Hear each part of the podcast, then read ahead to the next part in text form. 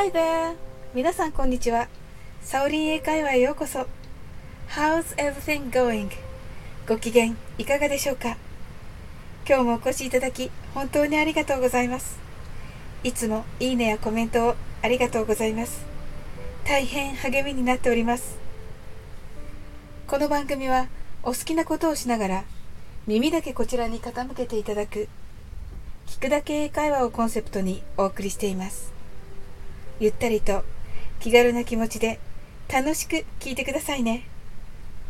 皆さん、中学校の時に英単語の綴り、スペリングのテストがあったと思います。知っているという意味の単語は何でしょうか ?No ですね。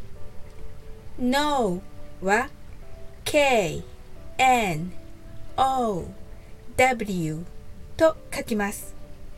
なぜ K を読まずに No と発音するのだろうと思ったことはありませんか？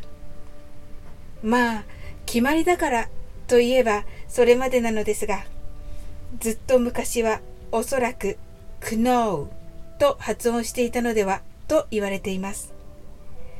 時の流れに沿って読まなくなったのですが、スペルはそのままです。英語にはイタリア語などとは違い、表記通りに読まない発音が本当にたくさんあります。ちなみにカップスープの会社で有名なクノールですが、K, N, O, O, R と書きます。発祥はドイツなので、クノールでした。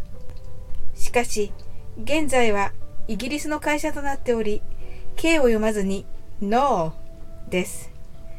イギリス人の友人が日本に来て CM を見たらクノールになっててびっくりしたと言っていました。さて、遅ればせながら今日のおすすめの表現はこの No を使った I know です。直訳は私は知っているですが、これは実は分かりました。そうなんだ。だよね。みたいな表現です。海外の人の質問に答えたら、I know って言われた。知ってるんだったら聞かなきゃいいのに、となりそうですが、相手は、そうなんですね、と言っています。ちょっとした行き違いが起こる表現です。簡単だし、喧嘩になるほどでもないし、何かとスルーされておりますが、本当の意味を知っていると、これからのコミュニケーションには役立つのではないでしょうか。それでは練習してみましょう。はじめはゆっくりです。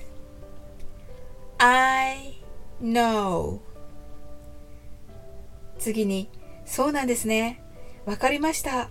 という気持ちを込めて言ってみましょう。I know